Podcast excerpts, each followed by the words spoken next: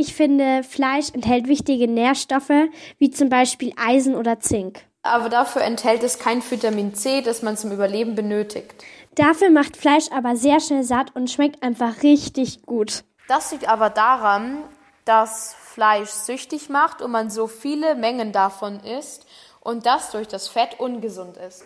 Ja, das stimmt schon, aber wenn man von allem zu viel isst, dann ist es einfach immer ungesund. Da kann ich leider nichts mehr zu sagen. Außer, dass das Ganze sehr schädlich für die Umwelt ist, weil ein Steak, was ihr im Supermarkt kauft, vier Getreidesäcke und ein LKW voll Wasser verbraucht. Und wenn man das Menschen geben würde, könnte man 3,1 Milliarden weitere füttern. Das würde das Hungerproblem auf der Welt beenden. Ja, stimmt, da hast du auch wieder recht.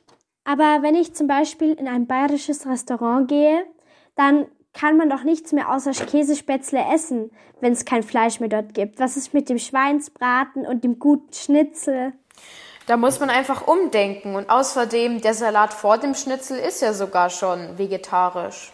Schon, aber Schweinsbraten und Schnitzel zählen doch eigentlich auch zur bayerischen Kultur. Ja, es gehört zur Kultur, dennoch finde ich überwiegen die negativen Argumente um einiges. Wobei, da fällt mir noch ein Argument ein. Wie zum Beispiel in der Steinzeit oder heutzutage bei den Inuits wird das ganze Tier immer noch verwertet und das ist natürlich viel nachhaltiger. Wie wenn wir hier nur die besten Stücke vom Fleisch essen. Ja, das stimmt. Und worauf einigen wir uns jetzt? Lass uns doch darauf einigen, dass man darauf achten soll, dass das Fleisch von guten Landwirten kommt und dass die Tiere nicht misshandelt werden und dass man vielleicht Biofleisch kaufen sollte.